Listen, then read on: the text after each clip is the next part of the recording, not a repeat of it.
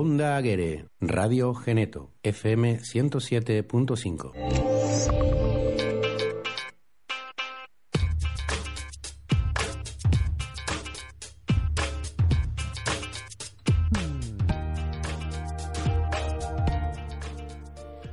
Buenas tardes, amigos, amigas, radio oyentes. Estamos aquí en Onda Aguere, Radio Geneto 107.5 como cada lunes, con el programa Voluntarízate de la Laguna Solidaria.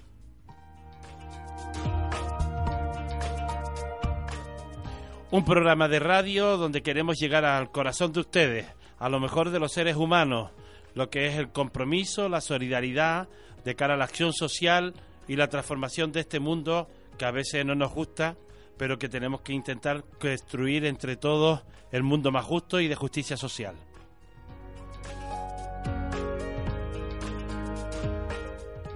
Y ya saben ustedes que si quieren conectar con nosotros a lo largo del programa, ya tienen un teléfono que pueden ir apuntando, que son estos siguientes números 922 6338 48 27 34 66. Repetimos 922 63 3848 o 609 57 34 66. Y como cada lunes, no podemos dejar de saludar a dos personas que siempre están aquí con nuestro programa. Por un lado, nuestro colaborador permanente, José Acosta. Hola, José. Hola, buenas tardes, Miguel. Otro programa más ah. aquí. Construyendo solidaridad. Donde ya está mirando a Jesús ahí, a ver, a ver qué va a hacer a ver Jesús, nuestro Jesús Calvo, que siempre está ahí con toda la parte de, de, la programación y por supuesto con todos los aparatitos y los botones para que llegue el mejor sonido a ustedes. Hola Jesús. Buenas tardes Miguel, buenas tardes José. Sí, hoy empecé yo, buenas tardes Jesús. Hoy empecé yo y empezó bajito, después se dio cuenta y me subió, me subió el volumen. Bueno, y como cada lunes tenemos aquí un invitado, eh, una asociación invitada, eh, es la asociación eh, FASICAN, que es la Federación de Asociaciones de Sordos de Canarias. Eh, bueno, su presidente está con nosotros, Roberto Suárez. Director, director. Director de la asociación. De la federación es, ¿no? Exacto, federación. Bien, por supuesto, como ustedes sabrán, eh, la Federación de Sordos, él no va a poder comunicarse con ustedes, pero para eso tenemos la perfecta traductora de la lengua de signos que está, eh, será la que les transmita a ustedes un poco lo que nosotros vamos a ir intentando acercarnos. Sí, Miguel un Él sí, se va a poder, él, sí se va a poder comunicar con, nosotros. Con nosotros, Me refería a los que, a los que están oyéndonos a través de... Así que esperen, esperen, escuchen porque se va a comunicar. bueno, y como ya saben ustedes, como siempre comenzamos con ese poema que siempre les traemos a ustedes como inicio de este programa, ese momento para la reflexión o para la denuncia, la protesta o sobre todo para entrar también en el interior de ustedes. Y en este caso hemos elegido un poema de Agustín Millares bajo el título de La sangre me hierve. Y la verdad que es un poema que mm, merece la pena que escuchemos y nos dejemos empapar por las palabras magníficas de este gran poeta canario nuestro. Hay un mundo escondido que se inflama y una vida secreta que se eriza al más leve contacto con la brisa que una odiosa presencia desparrama. No es extraño que en medio de este drama, donde así y todo un cielo se divisa, con el calor despierte en la ceniza el salto inesperado de una llama. Hay un hecho crispado en dulce mano y una extraña sin hambre que no alcanza ni estremece la pena de un hermano.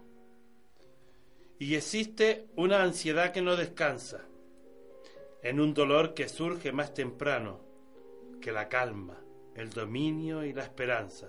Como el albor al mundo le devuelve el día que perdiera en el ocaso. Quisiera devolverte, en un repaso, con la idea de que todo lo resuelve. El poder que perdiste y no disuelve, el olvido que en torno de tu caso pretende despojarte a cada paso del recuerdo indelible o indeleble que te envuelve. Para volver a verte nunca es tarde. porque es mucha la sangre que nos arde para el último instante decisivo. Porque entre ser y ya no ser activo, alternan lo valiente y lo cobarde, y se vive al morir por un motivo. ¿Por qué no se nivela la balanza que pesa la inquietud de mi latido?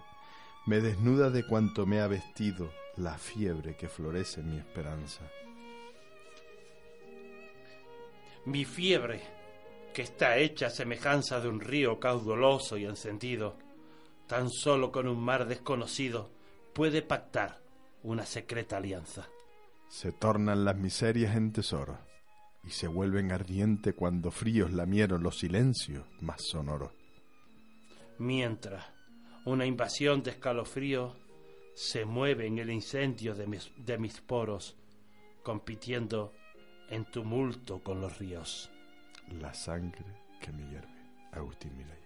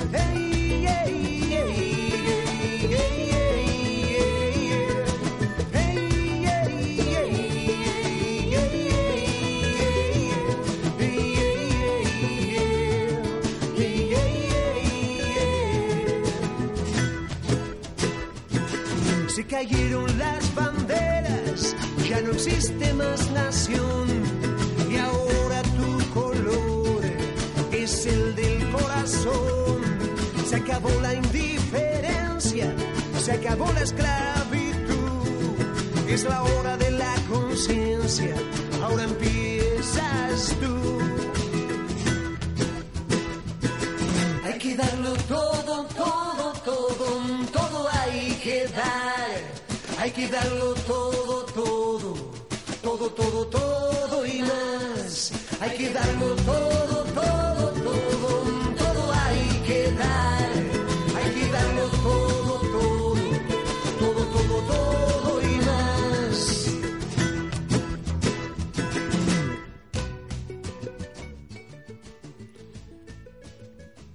Bueno, indudablemente terminado el poema de Agustín Millares, eh, sin comentario de ningún tipo quisimos pasar a la música de este gran cantautor. Él es argentino, afincado en Canarias. Bueno, es un trotamundo del mundo realmente.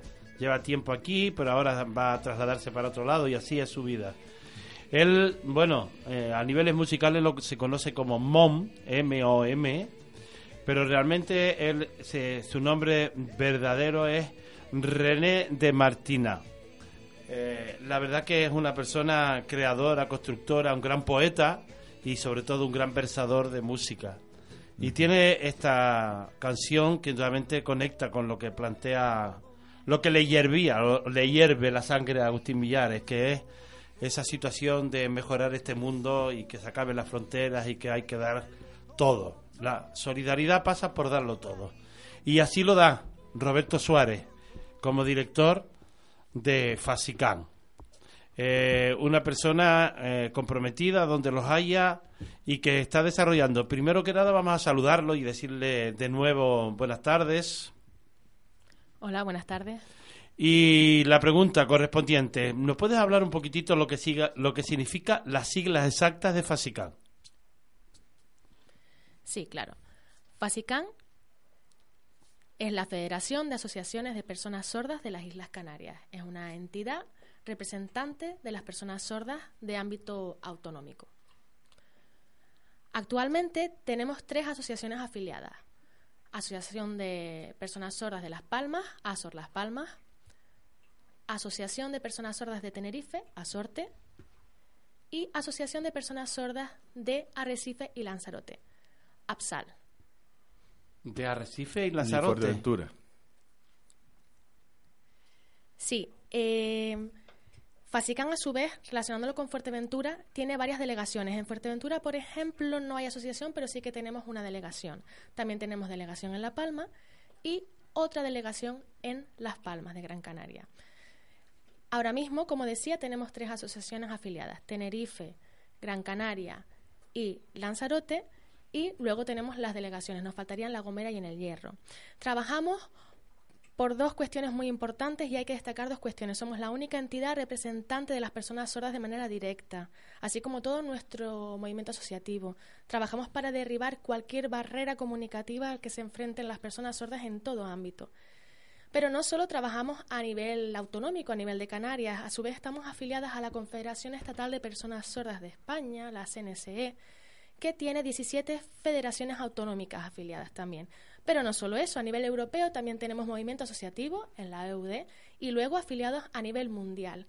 Esto nos da una estructura mundial que tiene el fin último de una representación directa por parte de las personas sordas. Es igual que en otros colectivos la discapacidad. Al final se trata de las propias personas afectadas las que defienden sus derechos. Pasa con otros colectivos como el de personas ciegas, personas con eh, discapacidad física. Y nosotros hacemos lo mismo, trabajamos, sí es verdad que a distintos ámbitos, insular, autonómico, estatal, europeo, mundial, pero esa es la idea, trabajar de manera directa y representarnos a nosotras mismas como personas sordas. Pero en Canarias, Roberto, tenemos algunas otras asociaciones de sordos que puedan estar no en la federación. ¿Hay alguna otra fundación? Porque a mí me suena que hay otra fundación por ahí que existe de sordos. Sí, ¿Nos puedes sí, explicar sí. un poquito mejor este tema? Porque la gente me preguntó el otro día y entonces no supe qué contestar. Sí, muy buena pregunta. Nuestra entidad, es importante recordarlo, una entidad formada por personas sor- sordas. Perdón, esto quiere decir que a nivel de junta directiva, y es un requisito de los estatutos, tiene que estar formada íntegramente por personas sordas. Es algo obligatorio para nosotras y para nosotros. La idea es que seamos nosotras como personas afectadas, como personas sordas, las que hablemos. O sea, es un sello de identidad de, la, de Fasicoan, ¿no? Exactamente, igual que por ejemplo pasa con, con las asociaciones feministas, las asociaciones de mujeres. ¿Quiénes son las representantes de esas asociaciones? Pues las propias mujeres. Y eso es lo que nosotros pretendemos, igual que pasa con otras discapacidades. Por supuesto, hay otras entidades, pero cuando se habla de representación, representatividad directa, no lo hay, somos las únicas. Es verdad que puede haber entidades de familias, de padres y madres, pero no de representación directa. Vale, o sea que sí que existen otras asociaciones, pero que están más constituidas por familias, personas que quieran apoyar el tema de las personas sordas, pero que realmente no están constituidas por las personas que están viviendo esa realidad. Exacto, realmente es reiterar lo que comentaba. Sí, perfecto. Somos la única, la única entidad que tiene representación directa de las personas sordas, que representa de manera directa a las personas sordas a nivel de todas Canarias, insular y luego, como comentaba, estatal. Y así te conocí yo, Roberto, desde siempre. Sí. A mí, Sí, ya casi hace 24 años desde que se fundó aquí la federación, pero las asociaciones tienen mucha más antigüedad. Por ejemplo, Azor Las Palmas, la Asociación de Las Palmas tiene más de 60 años de vida. La Asociación de, de Tenerife, más o menos, pues 25 años, un poquito menos, pero bueno, al final trabajamos todas por mejorar el bienestar social de las personas sordas. ¿Querías preguntar Sí, algo, José? sí. Eh, Roberto, todas las asociaciones que están con Fasicán, tanto la de Lanzarote como la de La Palma, eh, ¿también tienen el mismo requisito de los estatutos? Sí, sí, exactamente. Es fundamental que, que la decisión esté en las personas sordas. Así se, se establece Sí. en, el- en los estatutos y en las asambleas. Parece un poco raro, pero es verdad que ocurre también en otros movimientos asociativos. Por ejemplo, en cuanto al colectivo de personas sordas, ¿quién representa a las personas sordas? Eh, perdón, a las personas ciegas, fallo de la intérprete. Pues las propias personas ciegas. Pasa lo mismo con las asociaciones de mujeres, con las asociaciones de eh, personas con discapacidad física. Estamos hablando siempre de, mm, de nivel político. A nivel técnico es independiente. Pueden trabajar personas oyentes y sordas. Pero a nivel político, asamblea, comisión, representatividad, están formadas íntegramente por personas sordas.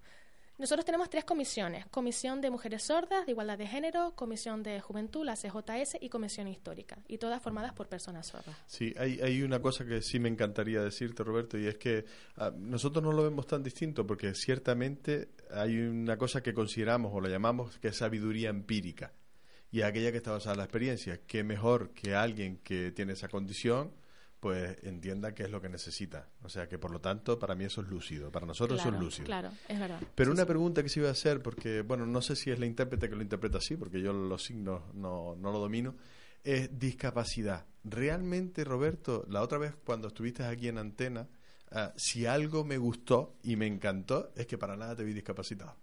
Simplemente te vi con una condición distinta. ¿Son discapacitados o tienen una condición distinta?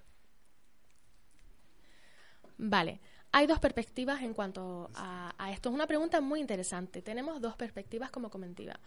Eh, cualquier persona dentro del colectivo de discapacidad no usamos ese término. Nosotros normalmente, para dirigirnos a nosotros, no lo usamos. En periódicos no utilizamos y a nivel público el tema de discapacidad. Nos nom- no nombramos como personas sordas, igual que pasa con otro tipo de personas de movilidad reducida, personas ciegas. Lo hacemos así. Pero la otra perspectiva a nivel profesional, es decir, una perspectiva de fuera, externa, familias pasa en menores ocasiones, pero es verdad que la sociedad a nivel político nos dan ese nombre, esa etiqueta de discapacidad. Pero es verdad que antes de, este término de personas con discapacidad ha habido términos mucho peores, por ejemplo, de discapacitados, incluso el de subnormal, no lo usamos. En cambio, antes decían... eh, antes decían, nos nombrábamos a nosotros mismos o nos decían como sordos y ahora no. Ahora nos nombramos como personas sordas.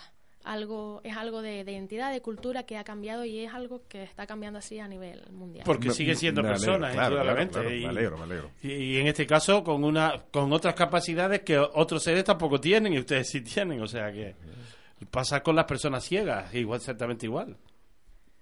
Mira, Exacto, sí, yo creo que siempre, bueno, eh, participamos en muchas actividades, campamentos, charlas, jornadas, congresos y en reuniones.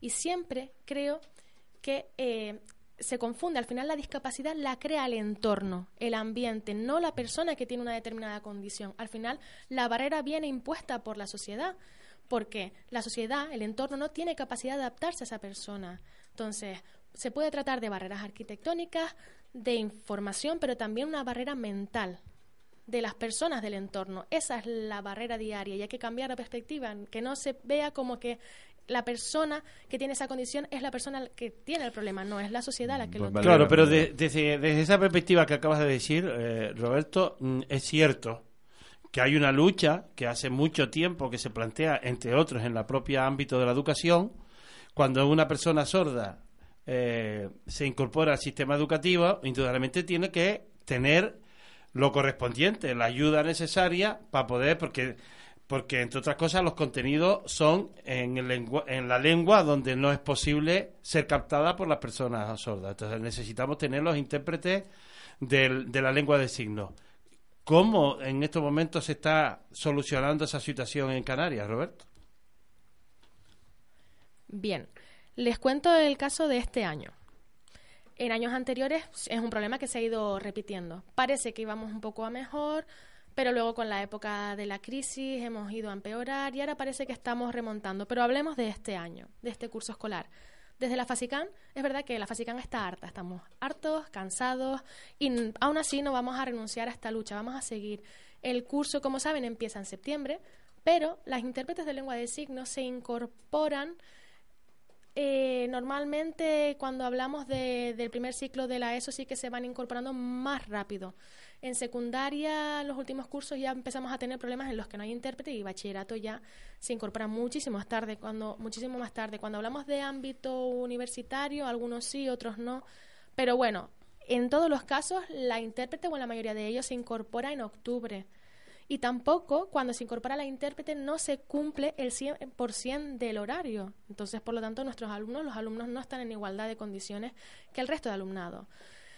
Vamos a, a tener previstas varias reuniones con el objetivo también de, de- de denunciar. Hemos- es verdad que hemos hecho la denuncia, la denuncia pública, pero pensamos también que ahora es el momento de dirigirnos a la legislación, porque existe, y a reivindicar y a exigir que se cumpla. ¿De cuántas personas en estos momentos que ustedes tengan desde la asociación, en este caso desde la federación, detectada que en Canarias tengamos, en este caso en el periodo escolar, a niños y niñas eh, como personas sordas? ¿Tienen ustedes ese dato, Roberto? ¿O es muy complicado? Desde el- la federación es verdad que no tenemos datos concretos porque no tenemos relación directa con los profesionales, pero es verdad que sí que tenemos in- relación indirecta gracias a las personas sordas que son usuarias nuestras o las as- asociadas a las asociaciones. A nivel de Canarios, que son de Canarias, que son datos aproximados, pueden ser 150.000 alumnos aproximadamente. Aproximadamente hablando de todas las islas.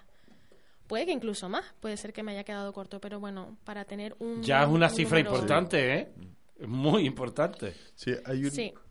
En el caso, en el caso de Lanzarote, el peor todavía la situación. Hace poco nos enteramos de que una alumna que está en un ciclo, que no tiene intérprete, y la semana pasada me, me llegó la información y todavía no ha conseguido que se le ponga ni una sola hora de intérprete. No sé qué habrá pasado esta semana, volveré a preguntar, pero sí, sí. Es una situación muy complicada y muy injusta.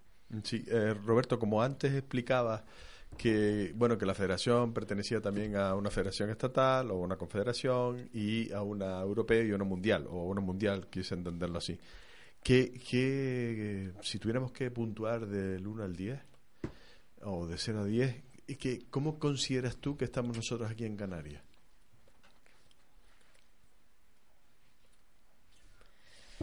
Depende del país, en primer lugar, y depende de, del, incluso de las comunidades autónomas. Hay bastante desigualdad. Hablando de aquí a nivel de estatal, Canarias, en comparación con otras comunidades, bueno, vamos avanzando bastante, vamos avanzando, hay un cierto avance, pero si nos comparamos, por ejemplo, con Andalucía, están infinitamente mejor. Si vamos a otra comunidad mm, de a lo, mu- a lo mejor otra zona de España, pues puede ser que Canarias esté mejor pero no significa que en Canarias la situación sea la peor. Ha ido mejorando gracias al movimiento asociativo y a la Sí, sí. historia de lucha que hemos llevado para trabajar por la sensibilidad, por la sensibilización también de, de la sociedad y hemos conseguido ese cambio. Ahora, si me preguntas a nivel mundial, ¿cuánto puntuaría Canarias? Yo sé que algunos países, sobre todo del norte de Europa, eh, el tema de la educación nos dan 3.000 vueltas a España. Y si lo comparas, yo te digo que menos de 5 seguro. Claro, suspenso.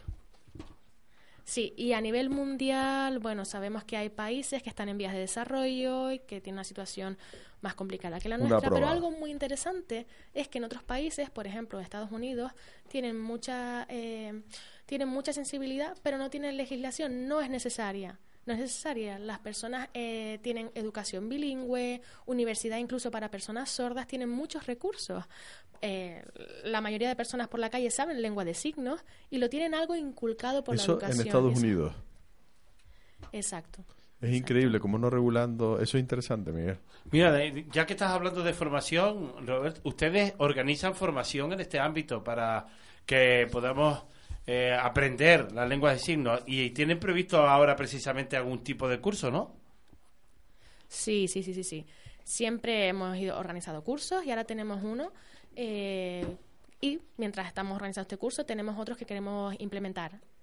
Trabajamos por niveles, A1, A2, B1, B2, trabajando por el marco europeo de, de las lenguas. Y es verdad que hay algo que me gustaría comentarles. FASICAN está afiliada a la red estatal de lengua de signos, de enseñanza de lengua de signos. Y esa red estatal también es una entidad única que tiene 400 profesionales especialistas de la lengua de signos titulados, No es una formación no reglada, es una formación que saca la Confederación Estatal, pero tiene esta red material propio de lengua de signos y es verdad que se están que se están ahora creando nuevos materiales, pero nosotros somos eh, la entidad que está, la red que está adaptada al marco europeo de las lenguas. Y lo que podemos destacar, sobre todo, es que todos nuestros docentes, nuestras docentes tienen la titulación de especialista de lengua de signos y son personas nativas. Velamos por eso, porque sea una enseñanza desde la lengua nativa, porque eh, queremos, es su lengua materna y queremos que los alumnos y las alumnas que vengan a nuestros cursos apaguen los oídos y se centren en, el aprendizaje visual. Porque la lengua de signos no solo te permite aprender eh, el idioma, como decimos, nosotros también enseñamos cultura, enseñamos identidad. Entonces, queremos que en las aulas, en dos horas o tres horas, muchas veces es complicado también que los alumnos y las alumnas estén en silencio, pero nuestros profesores, profesoras intentan eso, que no se utilice la voz, para que se empapen de esa cultura visual y que puedan avanzar mucho mejor, que puedan trabajar capacidades que normalmente tienen en un segundo plano por la predominancia de la audición. Entonces se trabaja tema visual, tema de memoria, tema espacial. Y esa es la idea que, llevamos trabajando todo este tiempo. Yo y también eh, a nivel de administración, disculpen que les interrumpa. No, no pasa nada. Eh, también lanzamos cursos concretos, por ejemplo, a nivel de la policía. Ahí preparamos una serie de vocabulario específico que les pueda ser de utilidad. También hacemos ese tipo de cursos. Vale, pero yo estoy oyendo ahora todo ese tema y estoy interesado en formarme. Eh, por ejemplo, una persona que nos esté escuchando, ¿cuál es el próximo curso que ustedes tienen previsto en el Centro Atlántico, aquí en La Laguna? Vale, eh, hablas de cómo de cómo contactar con no, nosotros. el curso. ¿Tienen organizado ahora de forma inmediata o ya ha empezado algún curso concreto de primer nivel? Sí. Eh, hemos sacado muchos cursos. Creo que el mes de enero, eh, en horario de mañana, tenemos uno de nueve y media a 10 hasta las once y media a 12. Es uno de los cursos que tenemos y otro curso también de, tarde, nivel A1. Y además eh, estamos trabajando en crear el nivel A2. Entonces, el nivel A1 son 60 horas, el segundo nivel son 120 horas. Ah, esa era la pregunta, porque te lo digo porque me llegó una información del centro que está ahí en La Laguna, en el Centro Atlántica de Juventud, y de comenzar un curso, eso, por la mañana, de nueve y media a dos y media, 60 horas, tipo eh, A1, lo que acabas de decir. Exacto, exacto.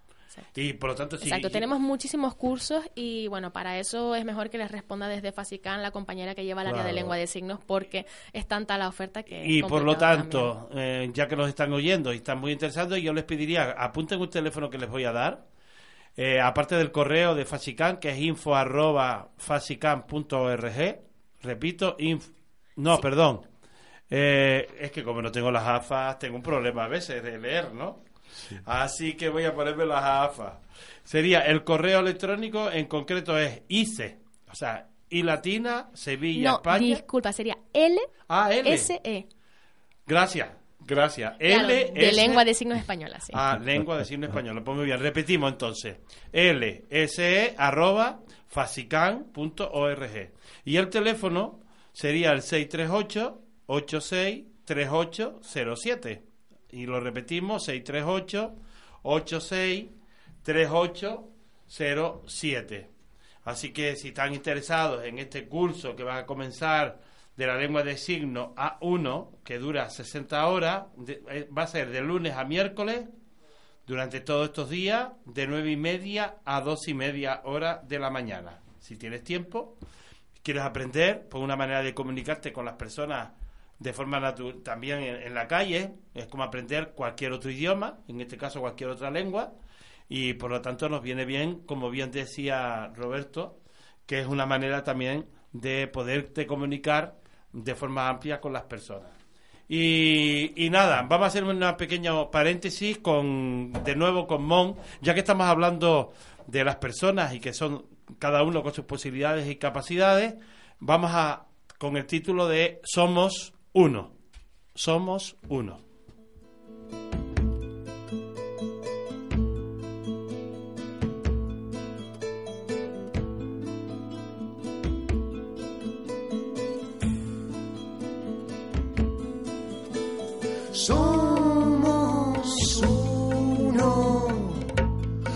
Distinta piel. Somos todo y nada también.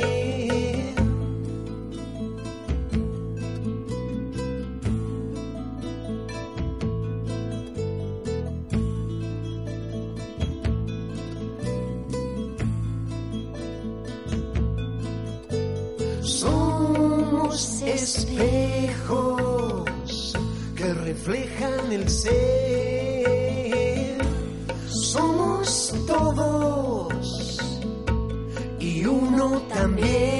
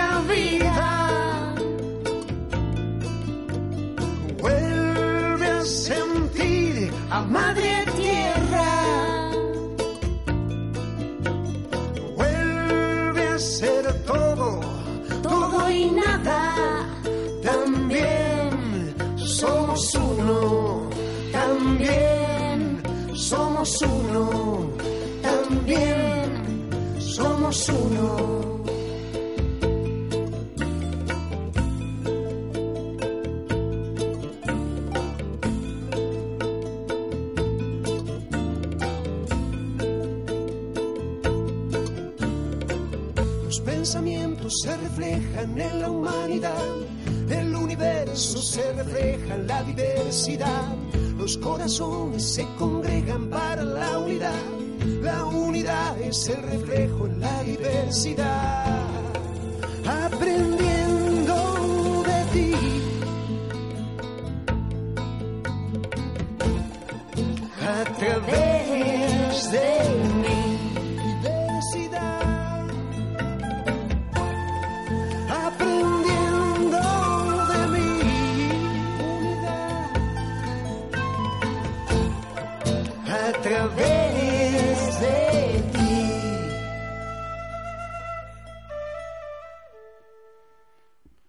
Pues ya aquí estamos de nuevo con ustedes. Ya saben que están conectando con Onda Aguirre Radio Geneto 107.5 y en nuestro programa, programa Voluntarízate de La Laguna Solidaria.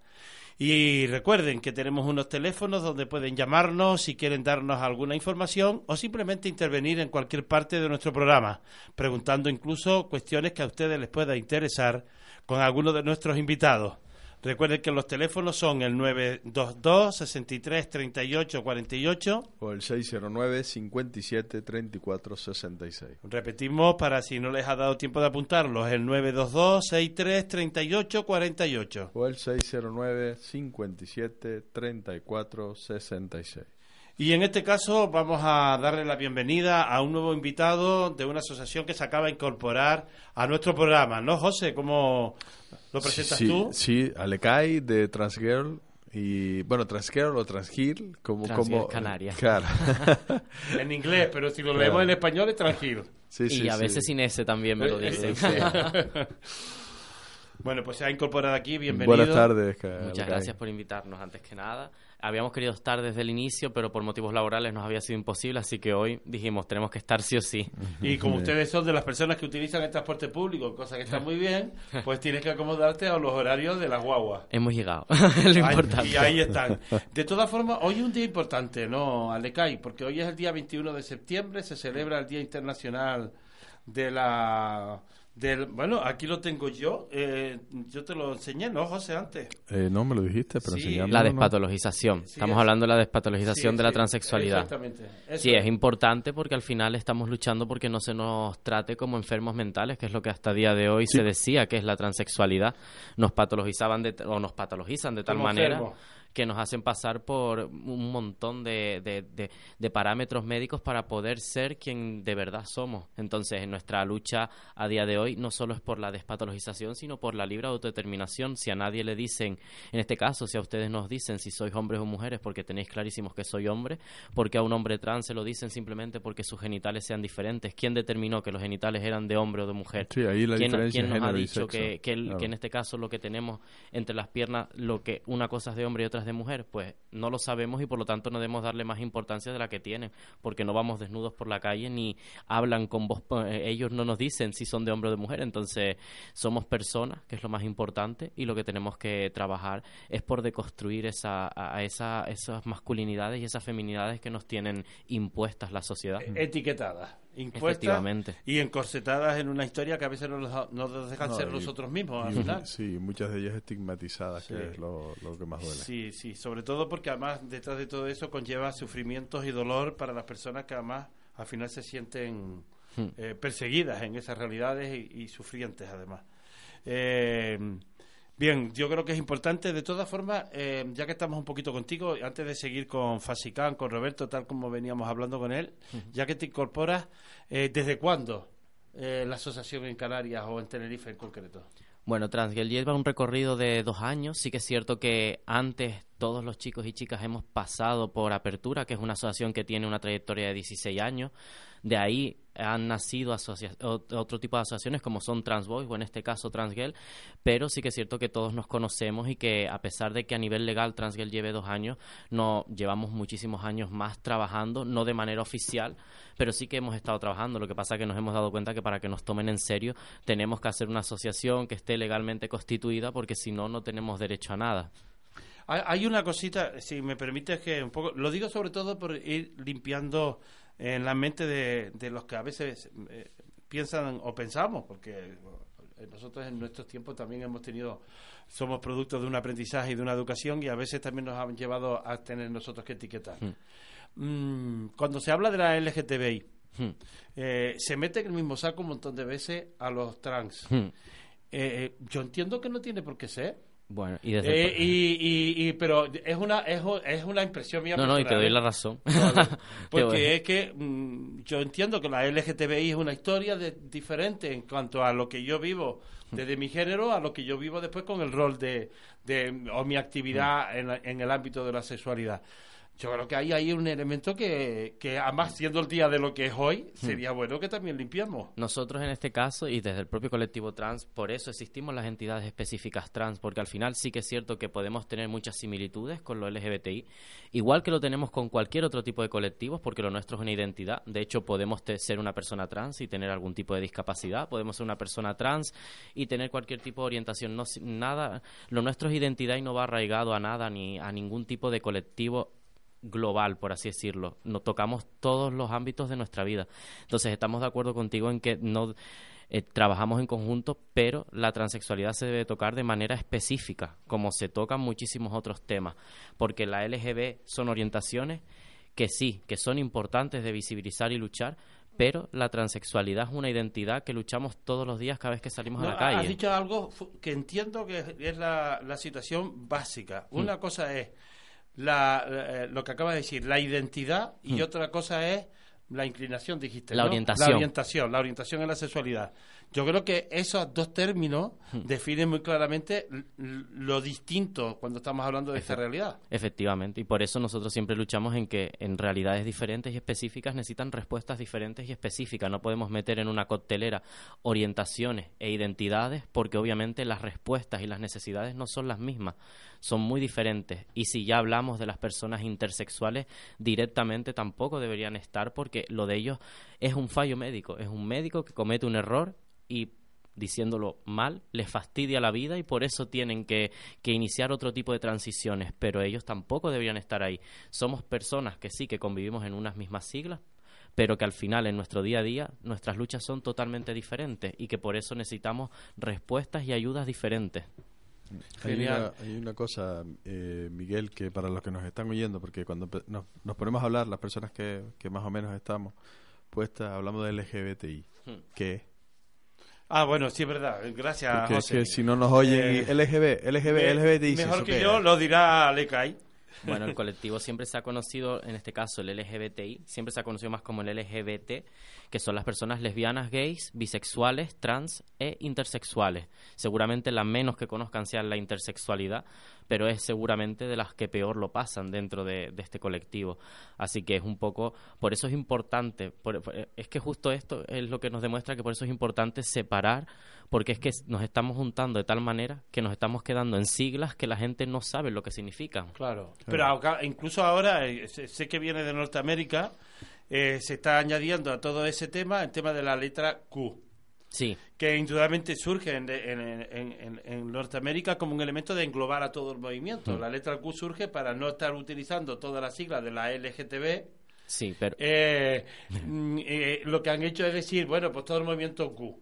Sí. Pero aquí lo que han hecho es ponerle a la eje- LGTB Q. El, la Q, sí, el Y término eso queer. eh, exactamente, que es lo que se supone que engloba todo eso. Eso no tiene Sí. ningún sentido.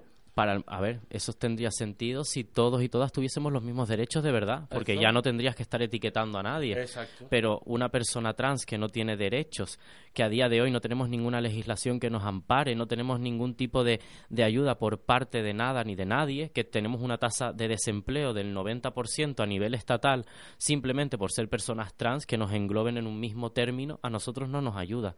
Nos está haciendo el mismo daño que estar dentro de, de un abanico, por así decirlo, de colores. Igual, el, para nosotros asemejamos la LGBTI con el término queer. No podemos estar metidos en la misma coctelera porque no tenemos los mismos derechos que tienen las demás personas. Cuando yo vaya a un sitio y dejen de discriminar a una mujer trans porque su voz no sea lo femenina que ellos determinan, o cuando pueda ir a un supermercado y que la cajera que me atienda sea una mujer trans, entonces empezaremos a tener los mismos derechos que los demás, mientras seguimos estando discriminados y necesitamos que se diga la palabra trans, no ni LGBTI ni queer, trans. Claro, eh, ahí, hay, ahí hay un problema siempre y ha habido, es que queremos ordenar y para ordenar la manera de ordenar es ponerle una letra, Hmm. una sigla y, y entonces, pero el problema es que se convierte en las siglas más importante que el orden que le teníamos que dar del que viene. Es como los dedos de la mano, ¿no? Al Hmm. final cada dedo tiene su independencia, pero cada dedo tiene su derecho Hmm. y todos son manos. Entonces la letra Q ahí tendría un significado bastante genial Hmm. y LGBTI igual. Pero claro, ¿cómo hacerlo? Ese es el problema, es que no- nos perdemos en cómo hacerlo, nos olvidamos el origen y ahí sale un montón de asociaciones. Es cierto, cuando tengamos los mismos derechos ya no hará falta etiquetar. Por lo Claro. tanto, no habrá Yo LGBTI, somos personas y no habrá nada de eso. Yo siempre pongo el ejemplo de que la, la homosexualidad en este caso fue despatologizada en los años 90. Se olvidaron de las personas trans.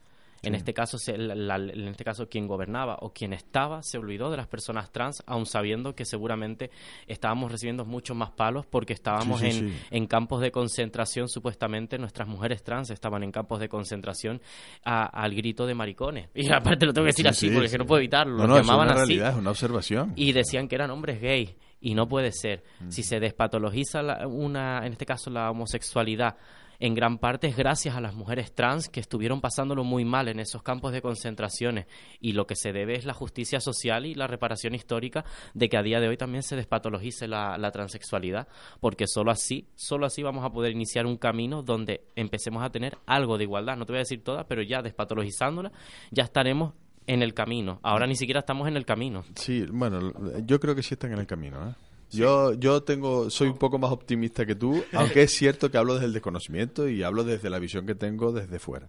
Pero quiero creer que estamos en el camino porque si no, tú no estarías sentado. Estamos en el camino social. Nos falta Sí. el camino burocrático, Bueno, que es el que nos lo pone el- complicado. Pero se y el de empieza. las legislaciones. Sí, Efectivamente. Sí, y Y se él- empieza, le cae, que estás ahí sentado y estás diciendo. Le digo, eso antes era imposible. Sí. Sí. No solamente eso, sino además con la contundencia, la claridad y la transparencia con que la estás defendiendo y diciendo, llega. Así es que, que, yo soy ya nos cansamos, son muchos años de luchando y si no lo dices así te das cuenta que no le llega a la gente.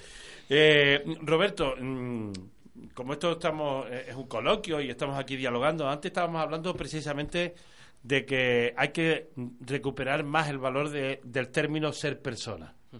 Y precisamente cuando hablábamos del tema de las personas sordas, que se habla siempre de la discapacidad de las personas ciegas, de las personas eh, con escasa movilidad a niveles de motórica o las personas sordas, pues se habla de discapacidad. Y precisamente lo que queremos empezar a, porque eso es un término que se viene desde fuera, pero no las personas que lo están viviendo, no, no lo sienten así. Ellos no se sienten discapacitados, de la misma manera que tú tampoco eres una persona discapacitada. Eres una persona trans. Y ellos son personas sordas. Y hay personas ciegas y personas con escasa movimiento eh, motórico Movilidad o de reducida. movilidad reducida.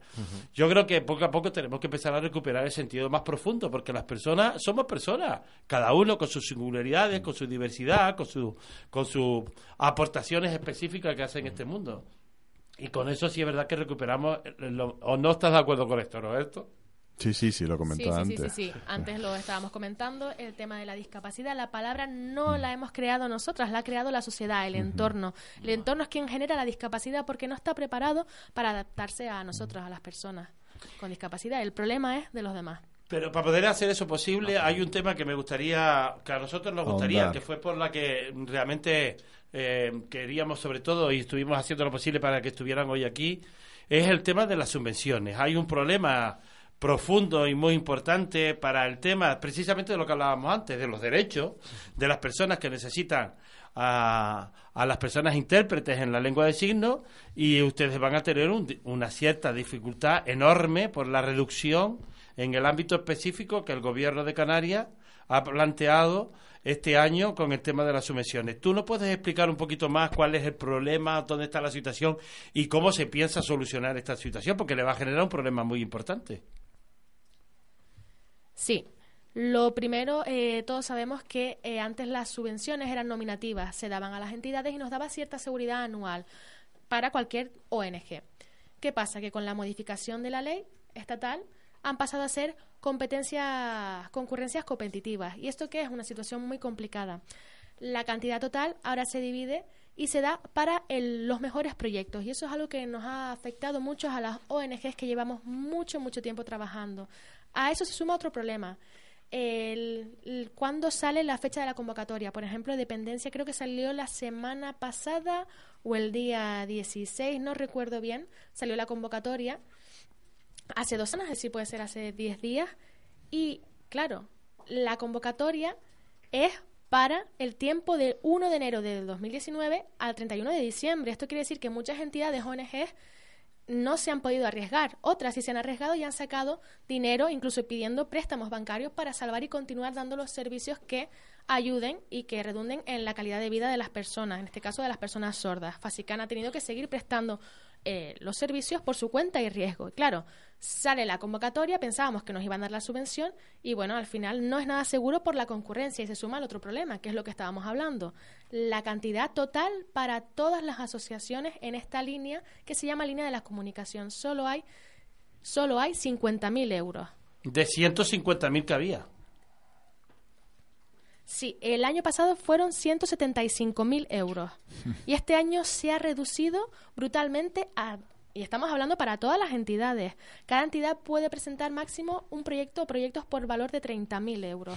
Esto quiere decir que este año, eh, nosotros imagínense que tenemos dos intérpretes. No llegan a 30.000 euros. Eh, es mucho más. Entonces, ¿qué hacemos? O sea, es mucho menos. Entonces, ¿qué tenemos que hacer? Buscar una confinanciación para poder cubrir ese gasto que ya hemos hemos invertido. Entonces, al final, el servicio de intérpretes no lo asume la administración pública, a pesar de estar obligada, lo delega en entidades, pero claro, al mismo tiempo la administración está obligada a cumplir el tema de la accesibilidad. Más importante para nosotros es la ley 27-2007, donde se conocen, reconocen las lenguas de signos y los medios de la comunicación para personas sordas, personas con discapacidad auditiva y personas sordociegas. Tenemos mucha legislación, esa en concreto, que habla del- del- de la obligación de, de las administraciones. También tenemos la, la Convención de la ONU de los Derechos por las Personas con Discapacidad y también, por ejemplo, el Estatuto de Autonomía Canaria del año pasado en el que se incluyó la lengua de signos. Entonces, delegan en nosotros una función que ellos tienen que, que asumir, pero luego nos recortan y, y no nos dejan cumplir esa función. Entonces, eso es algo muy complicado. No tienen que, ol- que olvidar que somos ONG. Entonces, hemos lanzado este tema a la prensa para un poco eh, hacerle llegar a la sociedad esta situación tan alarmante. Es que También una cosa interesante eh, en- al respecto de esto es el ratio de intérpretes por personas eh, sordas. A nivel europeo es un intérprete por 10 personas. En España nos encontramos con un intérprete por 153 personas sordas. Esto quiere decir una clara desventaja aquí a nivel de, de España a, a europeo, a Europa, perdón. Eh, también aquí el INE, el Instituto de Estadística eh, Española, decía que en Canarias hay 30.000 personas sordas aproximadamente. Y esto quiere decir que, por ejemplo, el convenio colectivo de discapacidad, el que tenemos, eh, habla, y en relación, juntándolo con el INE, quiere decir que solo podríamos conseguir con esta subvención dos intérpretes. Dos intérpretes para 30.000 personas sordas en Canarias. Estamos hablando de eso, comparando los datos del INE del 2008 con el convenio de los servicios. Y que estás tenemos. hablando de las- de- en todo caso, insostenible. De las personas adultas, 30.000 personas adultas, porque tú antes hablabas de, de los cole- de los centros educativos. No, eso engloba, engloba, engloba, engloba todas. Pero sí que es verdad que son datos del 2008 que tienen que actualizarse, desde luego. No, sí, Serán sí. mucho más. Puede ser. son 11 años más. Estamos hablando del 2008. Entonces, claro, son los últimos datos que tenemos. Bueno, y, este y a- año eh, el tema del convenio colectivo de discapacidad y con los recortes de las subvenciones solo tendríamos para dos intérpretes para e- esa cantidad de personas sordas. Entonces, al final, ¿qué van a hacer? Eh, un intérprete para, para tan poca gente. A ver, para corrígeme, gente, perdona Miguel, corrígeme si me equivoco. 175.000 euros de subvención era el año pasado y este año se ha reducido a 50.000. no, a 30. No, 50.000. A 30 porque por cada proyecto solo dan... 50.000, 50.000. No, Bueno, 50.000 es el total, pero cada entidad solo pueden presentar por 30.000. ¿Y el año pasado cuánto podía presentar? Exacto. El año pasado el total eran 175.000 euros y cada entidad no recuerdo la, la, cantidad que podía presentar. Pero Vale. bueno, ese era el total. Vale. Eh, imagínense que, por ejemplo, a- eh, hubiese sido 150.000, 30.000 cada entidad. Bueno, pues tres entidades podrían, podrían cubrirlo. Sí, es, que, 90. es que hay una cosa que cuando eh, me, me gusta hacer matemáticas. Cuando empecemos a hablar estamos hablando de un 275% menos. Es decir, cu- cuando vemos la prensa normalmente hablamos de porcentaje. La reducción de 175.000 euros a 50.000 eso es el 275% menos. O sea que hablamos de una barbaridad. Eh, estaría bien sacarlo en la prensa. Mira, ya la- lo han hecho, pero precisamente una de las razones por las que están aquí. Pero hay una pregunta que yo, en base a eso que está planteando José, que yo me estoy haciendo. ¿Cuál es la razón? Eh, el- en el presupuesto del año 2019 se rebajó tanto lo que es el apoyo al tema social. ¿Cuál es el criterio para que realmente, cuando tendría que ser justo todo lo contrario, es decir, el aumento a lo que ellos hablan de políticas sociales y por lo tanto el aumento del apoyo económico a las entidades que están trabajando por algo que tienen que hacer ellos como responsabilidad? Mm, ¿Ustedes solamente van a sacar una nota en el periódico? ¿Van a hacer algo más? Vale, en primer lugar, eh, claro, nosotros no somos la administración, ¿no? Somos una ONG y exigimos como tal los derechos de las personas sordas y sobre todo que se cumpla la legislación vigente. Esa respuesta no la podemos dar desde FASICAN, el motivo de, ese, de ese recorte. Tienen que ser ellos, la administración. No, pero la pregunta que te estoy haciendo era iba más allá. Eh, junto con esa reflexión, porque eso era un aporte de la reflexión, eh, supongo que ellos estarán argumentando el hecho de la bajada económica, pero ¿y ustedes? Eh, eh, aparte de sacar el tema en el periódico, que nos ha servido para que, entre otras cosas, tengamos conciencia y estén aquí, ¿van a hacer algo más? Las asociaciones en Canarias tanto las, las que tú definías antes como las que están im- implicadas las personas sordas directamente, como aquellas que son de familiares que apoyan a las personas sordas, van a ser algo más específico para que esta situación no se pueda seguir dando. Vale. Ahora mismo hemos hecho la denuncia pública, ya está hecha, sacada en prensa. Nosotros queremos reunirnos urgentemente, ya la hemos solicitado y además de esto tenemos otras acciones. eh, la denuncia, por ejemplo, ahora tenemos compañeras trabajando y buscando la información, las bases para ver las alternativas y los caminos. Estamos estudiando también la denuncia en este caso y, bueno, no tenemos eh, claro lo- los pasos a, a seguir de cara al futuro. Desde luego que, que la denuncia la tenemos ahí, la estamos barajando, pero nuestra preocupación principal es qué hacer y cómo, cómo Este la manera de cubrir esos servicios que ya hemos Prestado. que ya hemos prestado y en- sobre los que hemos invertido. Entonces esa es nuestra preocupación real. En, en situaciones anteriores, con la misma subvención, cuando era nominativa, nos daban intérpretes para la plataforma, por ejemplo, que tenemos que se llama Visual, plataforma de, de vídeo e interpretación de lengua de signos española. Es una plataforma que trabaja con un intérprete virtual, gracias a la que las personas sordas pueden contactar vía telefónica a través de cualquier dispositivo, móvil, tablet, y nos permitía contratar a dos personas para esa plataforma.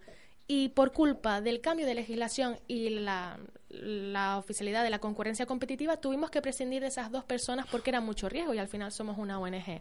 El año pasado ya hicimos recortes, nos vimos obligados. Ahora de repente vemos este descenso. Menos mal que creo que desde la, fe- desde la Federación, desde FASICAN, hemos hecho una buena planificación y podremos salvar. Pero si hablamos de los derechos de las personas sordas, se han visto gravemente perjudicados por este recorte en los servicios. Y este recorte no viene porque la FASICAN lo haya querido, sino por la administración pública. Sí, pero tú estás planteando durante todo este tiempo el tema del cambio de legislación. El cambio de legislación sigue permitiendo los convenios bilaterales, sigue permitiendo el tema de las nominaciones nominales, solo que lógicamente de forma justificada y bien clara. Es verdad que el criterio ha sido que sea desde la transparencia, entre comillas, el tema de que sea por una competencia a niveles de, de la concurrencia competitiva y que realmente sea a través de proyectos, pero eso no quita para seguir manteniendo la otra línea. Son cosas que son en las legislaciones se permiten. Sí, sí, sí, claro, se podría hacer. Se podría hacer. Hay muchas vías, se podría Lo, hacer. lo digo para que no entren a justificar una cosa que no es justificable cuando hay cosas que funcionan y están más que validadas por aquellos que hacen el seguimiento desde la administración, como son algunas asociaciones, federaciones y trabajos que están desarrollando en algunos de los proyectos. Sí, ¿no? y lo peor es que no es Sí, sí, sí. justo. Y lo peor es que no es justo. Claro, nosotros pensamos que la administración debería asumir, debería asumir esa partida para las personas sordas de Canarias, debería asumirlo de manera, de manera directa y que sea también en función de la demanda de servicios y en función de la legislación para que se cubran todos los ámbitos. Lo de la concurrencia al final, bueno, pues, bueno, pues no, no, pero sí, lo tiene que asumir, de, de cualquier manera lo tiene que asumir. Eh, si les parece, vamos a hacer un momentito un- una, una pauta con esa canción de Mon, la número 8, que no le había dicho todavía aquí al amigo Jesús. Haz- hazlo con gesto. Eh, con- te lo hago con gestos. Eh, eh, la 8. es canto al alma. Lo mismo que antes era cuando hablábamos de somos uno, pues somos personas. Era el canto de Mon también cuando justo Alecay se incorporaba a este equipo. Canta el alma, canta el cuerpo, canta la tierra también. Canta el alma, canta el cuerpo, canta el cielo también.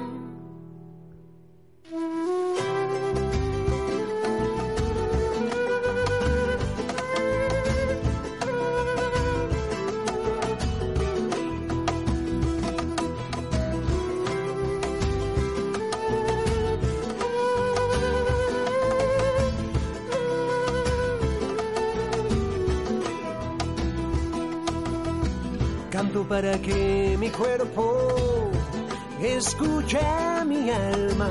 Canto para que cantemos juntos. Sueño para que mi alma viaje muy lejos. Sueño para que viajemos juntos. Todo todos en el río, todos en fluido, que mar nos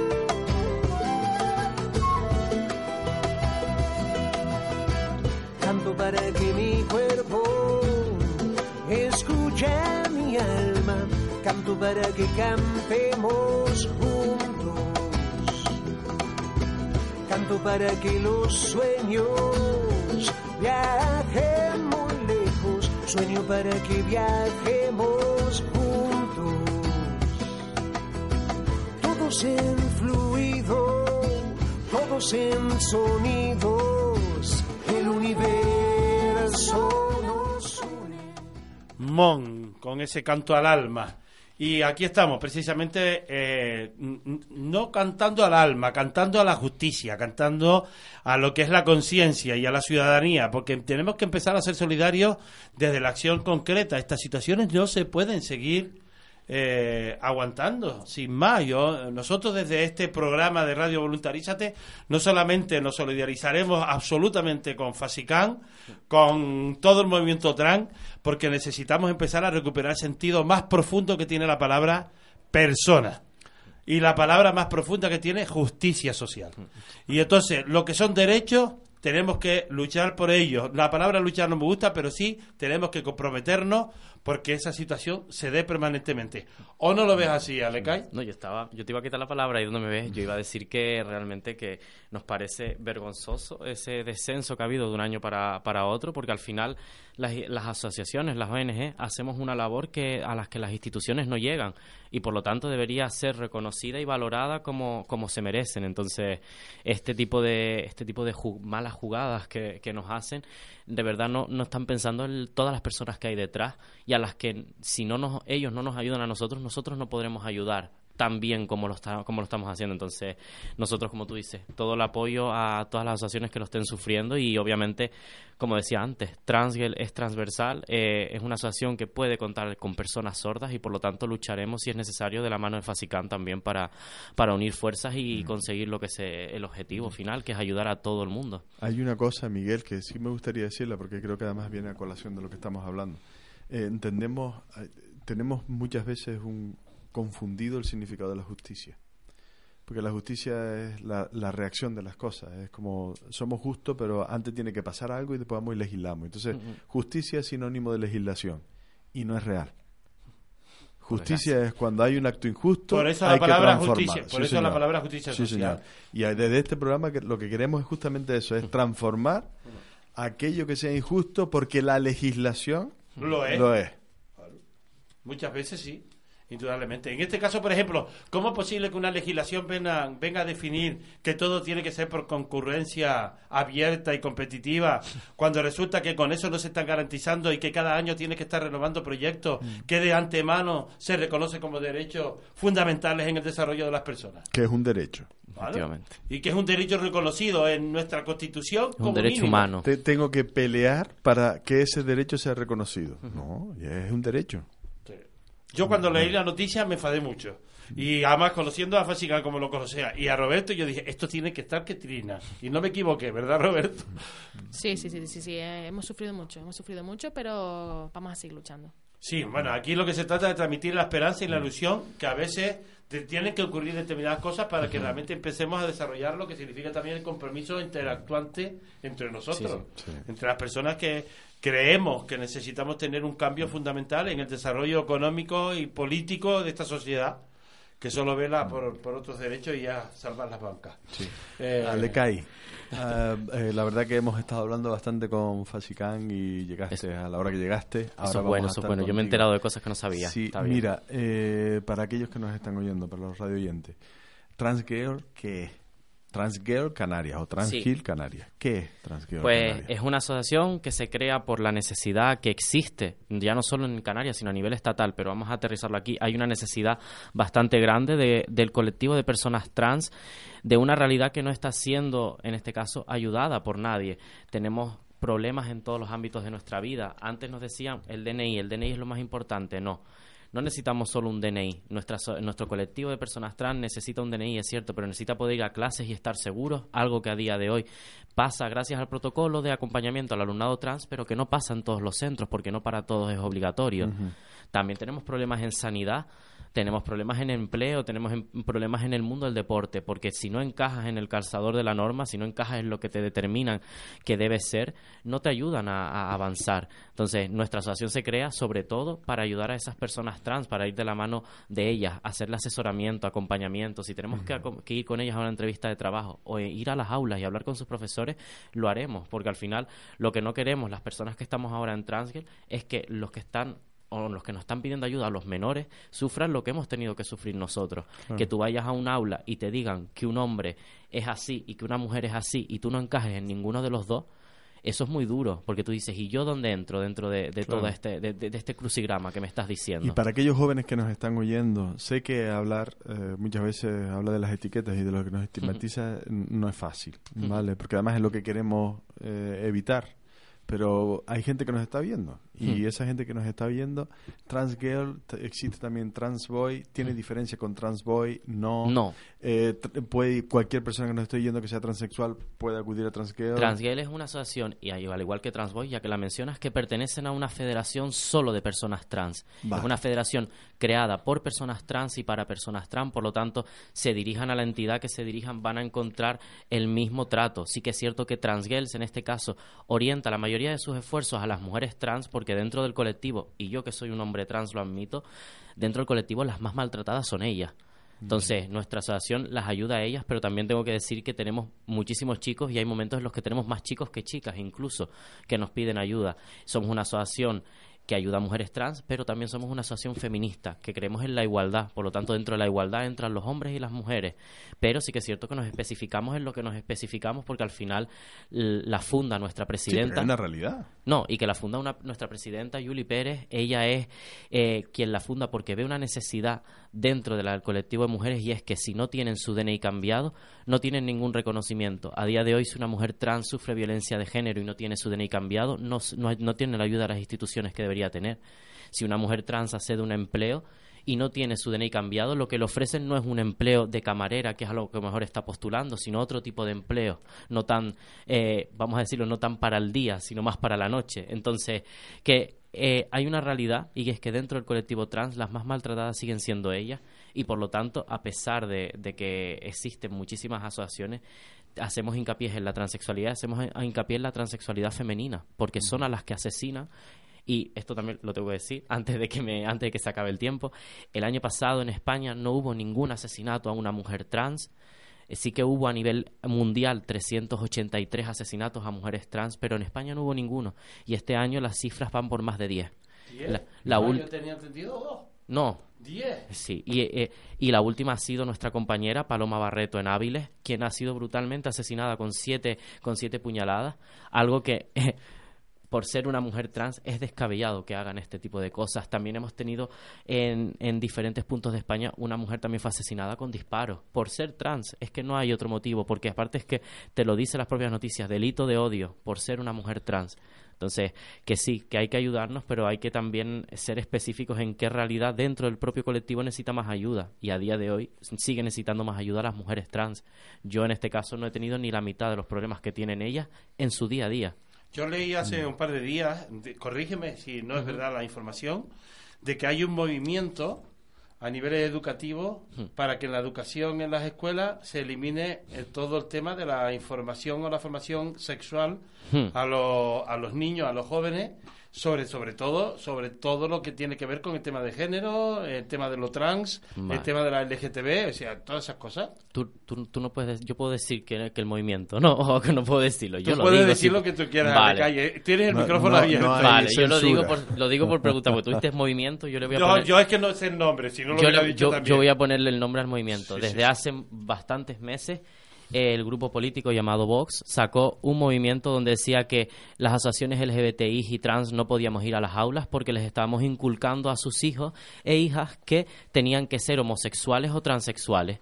Ese movimiento en su momento por una denuncia pública que salió desde, desde la una de ellas fue desde nuestra federación paró, paró radicalmente porque su propia ley de partidos les dice que si tú incides en varias, en más de una ocasión eh, haciéndole daño a un colectivo, tú está- a ti te pueden quitar el, en este caso el partido político. Pero se ve que han encontrado las artimañas para volver a sacar otra campaña más donde te dicen que no les permitas a las asociaciones LGBTI, si tú no quieres, entrar en las aulas para inculcarle esa afectividad sexual y de género a, a tus alumnos. Yo voy a poner sobre la mesa lo que hacen las asociaciones. Las asociaciones solamente vamos, decimos nuestra realidad, no preguntamos si eres gay, si eres lesbiana, si eres trans, eso no nos interesa porque tú nos lo dirás si tú quieres.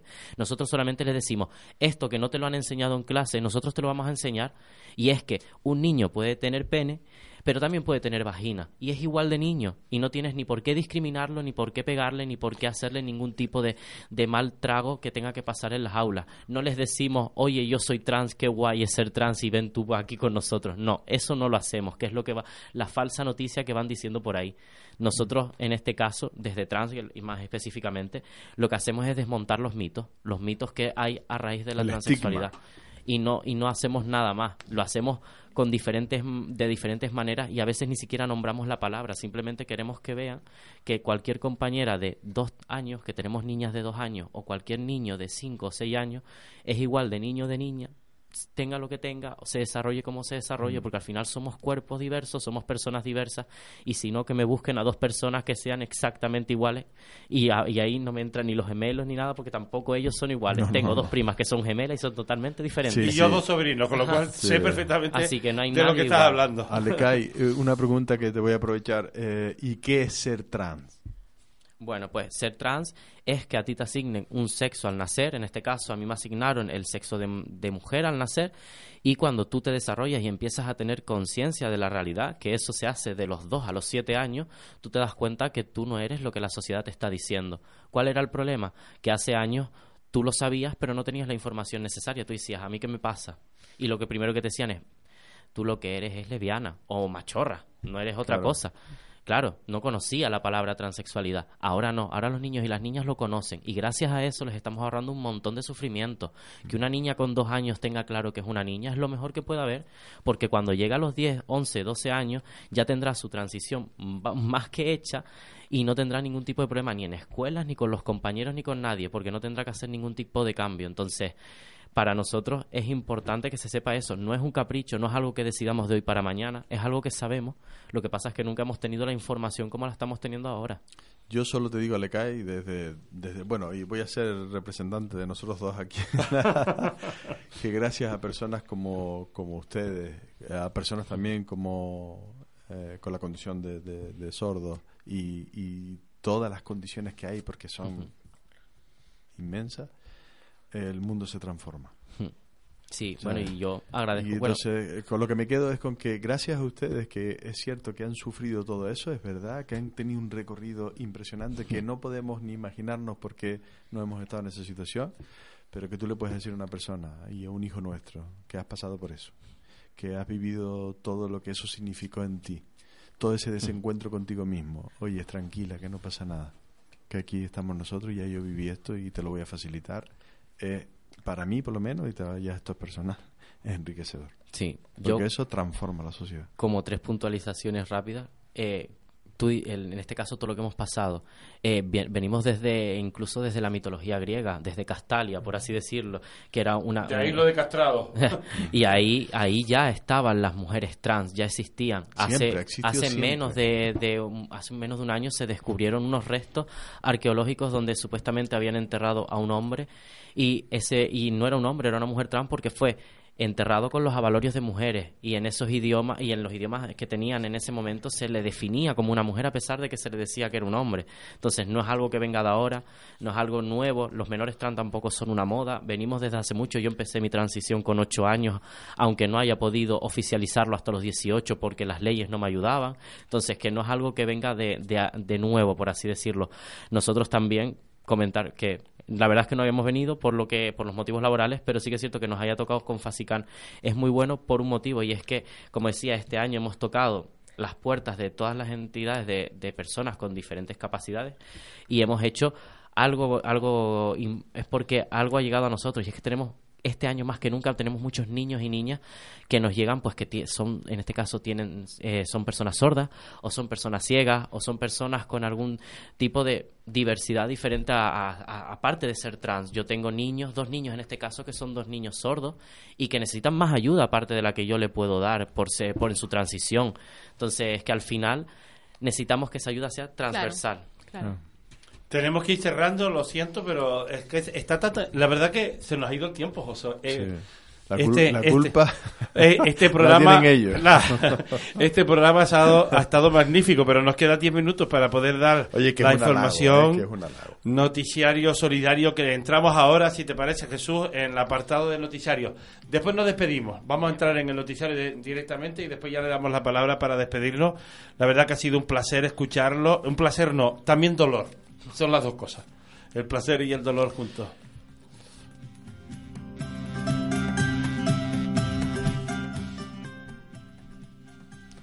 Macroevento por una buena causa. Festival de humor el 26 de octubre en el Teatro Príncipe Felipe de Tegueste a las 8 de la noche. Participan Juanito Pachín, Yaray Díaz, Pili, soy yo. Eh, para aquellas personas que estén interesados son solo 7 euros y ah, bueno, el 26 de octubre en el Teatro Príncipe Felipe en Tegueste tienen una, un macroevento. Y había otra cosa el, el día anterior, el 25, en el Príncipe Felipe para el mismo objeto, que era para la gente de Príncipe, de Pequeño Valiente, ¿no? Eh, pues la verdad que no recuerdo, Miguel. Me ¿No? dices Bueno, lo- ahora y lo- miro lo- aquí. Lo buscaremos, pero sí que había un festival justamente por la Asociación de Estudiantes eh, Solidarios Invisibles. eh, organizan una recaudación, un macroevento que son dos días, 25 y 26 de octubre en el Príncipe Mm. Yo lo mezclé, yo creí que este era ese. No, el Príncipe Felipe son dos días. El 25 es el musical y el 26 es el de humor. Y el primero vale 5 euros, el segundo 7 euros y la recaudación va directamente dirigida a Pequeño Valiente. Sí, que era de la Asociación Invisible. No, el sí. de 25 es para Pequeño Valiente. No, los dos, no. Ah, Las dos. son una asociación de estudiantes eh, que están trabajando para apoyar a otras asociaciones en recaudaciones y fondos. Y en este caso, las dos actividades van para Pequeño Valiente. Es un macroevento que ellos han organizado como asociación de estudiantes en, de apoyo al Pequeño Valiente. También tenemos el 29 de octubre, eh, de 3 a, a 6 de la tarde, eh, que ya lo habíamos informado la semana pasada, el curso básico de voluntariado. Si estás por ahí interesado en formarte en el ámbito de lo que significa el desarrollo de voluntariado, sobre todo en el norte de Tenerife, pues no lo duden. Tienen tres horitas para que ustedes se informen las posibilidades que tienen para ser voluntarios, en qué ámbito y con qué tipo de asociaciones en la Casa de la Cultura de Tacoronte, en la calle de San Agustín, y esto lo está organizando Tenerife Solidario. El sábado 26 de octubre, la asociación Atelsam, Salud Mental, eh, hace un sendero, el cuarto sendero solidario de Camina y Deja Huella, de 9 a 2, sale desde la Plaza la Patrona de Canarias 1 en Candelaria. Para aquellas personas que estén interesadas, son solo 5 euros. Y la, la verdad que, bueno, un sendero que aparte ese sendero aporte ese granito de arena, vale la pena, merece la pena. Bueno, también lo decíamos la semana pasada, pero volvemos a repetirlo y es que la asociación Aster, que es la Asociación Tinerfeña de Enfermos Reumáticos, está intentando contar con algunas personas voluntarias para atención psicológica. Si, si hay algunos profesionales, compañeros, que quieran de alguna manera dedicar un tiempito eh, de, su, de su tiempo no laboral a trabajar y apoyar a esta asociación, lo pueden hacer intentando, eh, lo que ellos necesitan es los viernes de 4 a 7 de la tarde y el lugar de colaboración sería precisamente en la zona de Tío Pino, en Santa Cruz de Tenerife. Así que ponerse en contacto con la asociación Aster, eh, la Asociación Tinefeña de Enfermos Reumáticos Aster, lo buscan en, en, en internet. Y para aquellas personas que estén interesadas, mm, mañana mismo el primer Congreso Internacional de Sistemas Agrarios Tradicionales, una visión agroecológica desde el sur del sur. Quinta jornadas Intervegas. Empieza mañana, habrían dos talleres. El primero sería de 10 a 2, sensibilización, sensibilización perdón, medioambiental y alternativas desde la economía solidaria. El lugar en la Universidad de La Laguna y sería de 10 a 2. Y el segundo taller, de 4 a 8, también en la Universidad de La Laguna, cómo distinguir, conservar y usar las variedades tradicionales. Muy bien, en este caso la Asociación Domitila, eh, dentro de su proyecto que estuvimos hablando también en su momento de él, que es el proyecto Serinus Quinto, ha organizado un encuentro coloquio como un espacio de diálogo sobre los derechos sociales de las personas cuidadoras en este caso, para las personas cuidadoras de otras personas. Y esto lo va a realizar el próximo viernes 25 de octubre en Santa Cruz de Tenerife. Ya tienen abierto el plazo de inscripción, así que si tienen interés o son ustedes personas cuidadoras, no lo duden porque es un curso un montón de interesante que además se une a lo que hace la Fundación Canaria José Luis Montesino, que es un curso muy interesante para el desarrollo de estrategias para optimizar la labor y cuidados con, las, con los adultos, es decir, con las personas mayores. Es un curso gratuito y además dan el certificado asistencial. Y vamos, es, la verdad que es, por ejemplo, como contenidos básicos, voy a decir algunos, pero me parecieron interesantes, que es la importancia para el cuidador como cuídate para cuidar, los cambios cognitivos y psicosociales que produce el desarrollo de ponerte a cuidar a otras personas, esas patologías más frecuentes con las que ustedes se pueden encontrar y cuáles son sus señales de alarma y su plan de acción, esas señales que a veces no se pueden hacer sino en descubrir porque se está padeciendo el cáncer y eso hay que estar permanentemente atento a eso, o bien aquellas actividades ideales mentales que ayuden a, a evitar o por lo menos a posponer todo lo que son problemas con el Alzheimer. Así que tienes certificado, si estás ahí eh, incorporado a un trabajo de cuidador o cuidadora, no lo dudes, fórmate. También el, primer Congreso Internacional de Sistemas Agrarios Tradicionales, el miércoles, antes había hablado del martes, ahora hablo del miércoles, el miércoles 23, también de 4 a 8 tendría un taller, sería de biodesinfección de suelo. El otro sería de 11 a 2, que es el ciclo del agua y el balance hidrológico, la experiencia de Tenerife. Y de 4 a 8, las directrices de ordenación del suelo agrario en Canarias. Un ejemplo singular. Así que ya saben, el martes y miércoles 22 y 23 en la Universidad de La Laguna, cinco talleres para aquellas personas que estén interesadas. Y bueno, dentro de, también de Tenerife Solidario, de ese programa Tenerife Solidario, eh, ya saben que venimos anunciando todos los lunes que ellos han creado en cooperación con el Colegio Oficial de Farmacéuticos, lo hacen a las cinco y media y en este caso están haciendo algo que tiene que ver mucho con el tema de salud, todo lo que son los elementos importantes para cuidar nuestra salud. Y en este caso concreto, a cargo de Mónica Barrios Cuesta, va a haber una eh, charla muy interesante sobre dieta y eh, todo lo que tiene que ver con el tema de los alimentos porque entre otras cosas eh, hay que aprender a hacer una compra saludable a la hora de ir al supermercado y cuidar cada vez más lo que ingerimos. El 24 de octubre, Adasea Tenerife, Asociación de Daño Cerebral, en conjunto con Adasea Gran Canaria, a las 11 en el Cabildo Insular de Tenerife y en el Cabildo Insular de Gran Canaria, lectura del manifiesto. Es un manifiesto con respecto un poco a, a, ese, a ese tema, a ese día, ¿no? Y justamente también e, es que es verdad que este fin de semana tenemos muchísimas cosas, porque también la Asociación Española contra el Cáncer hacen una marcha, eh, una caminata contra el cáncer el 26 de octubre. Es el encuentro es a las 10 de la mañana y lo hacen en la Plaza del Cristo de San Cristóbal de la Laguna. Así que hay muchos puntos de inscripciones, entre otros eh, en la propia sede, a En la plaza calle de la propia- en la calle Radores, en la plaza de la Catedral, en la calle. En la calle Castillo, en Santa Cruz. O sea que. En la si- Orotava Si también. no te apuntas porque no quieres. Así que el 26 de octubre a las 10 de la mañana empieza esa marcha eh, o esa caminata contra el cáncer. No sé si tenemos algo más, José. Estoy mirando, sí señor, el 26 de octubre, visita guiada Permacultura Taller Huerto. Eh, sería de 2 a 4 en la libélula El Sausal y se impartirá por Joana Galvo.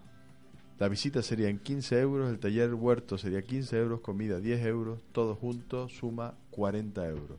Eh, la verdad que la Para la inscripción, perdón, Sí. Miguel, a llamar al 672-094-813. Eh, la verdad que el tema de todo lo que tiene que ver con la sostenibilidad, la permacultura, el cultivo ecológico, eh, justo lo relacionado antes con los criterios de vida saludable, eh, tenemos que irlo desarrollando y aprendiendo cada vez más. Y por último, o no, quedaría No, algo que- más. que sí queda, creo. sí queda. Sí. Quedan médicos del mundo, que creo que lo tienes tú ahí. Sí, médicos Sí. del mundo de Canarias hacen una formación también, lo que hablábamos antes, eh, Alecay nos ponía en guardia con el tema, o dando para que tomemos conciencia sobre lo que supone la violencia de género eh, para todos los seres humanos en este sentido, sean trans o, o- o no, el tema de lo que está haciendo en este caso, eh, pues van a hacer un curso para conocer más en profundidad un poco las consecuencias de 20 horas sobre la prevención en violencia de género.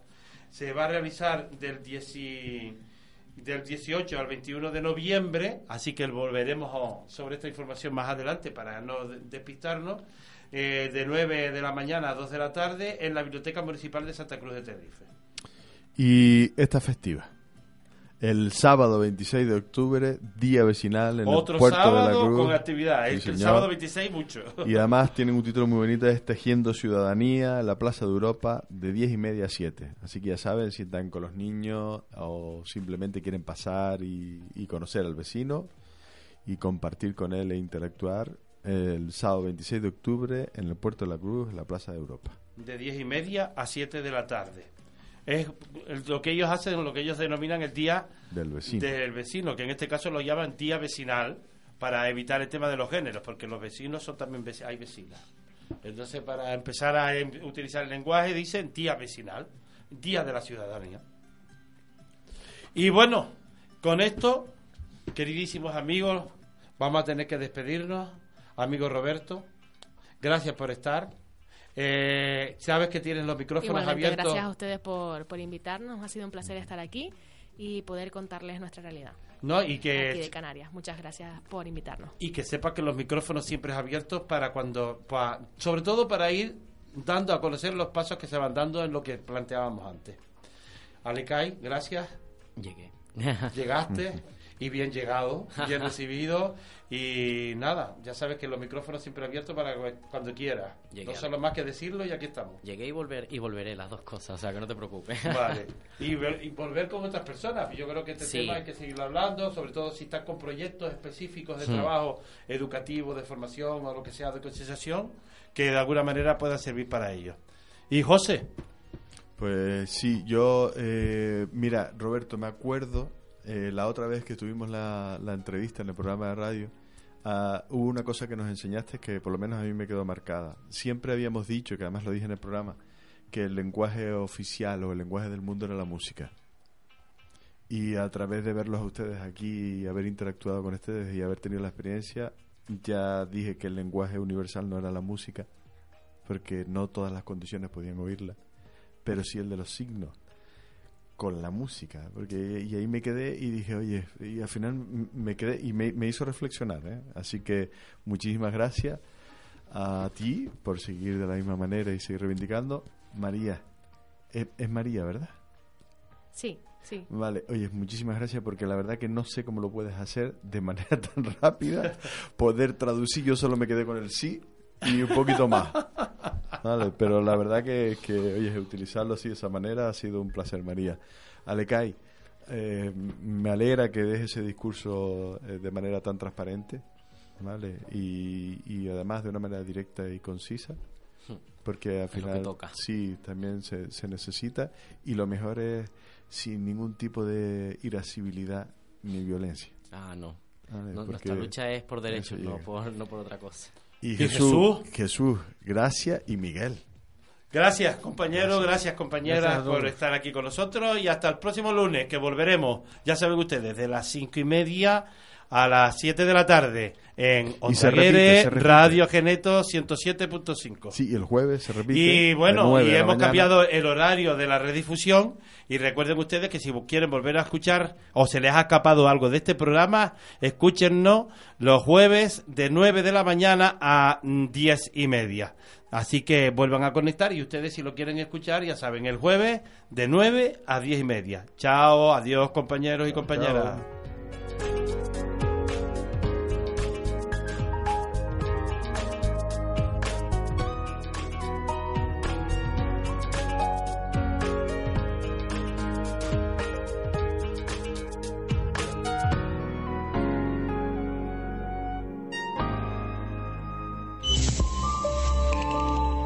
Onda Guere. FM 107.5. Radiogeneto.org.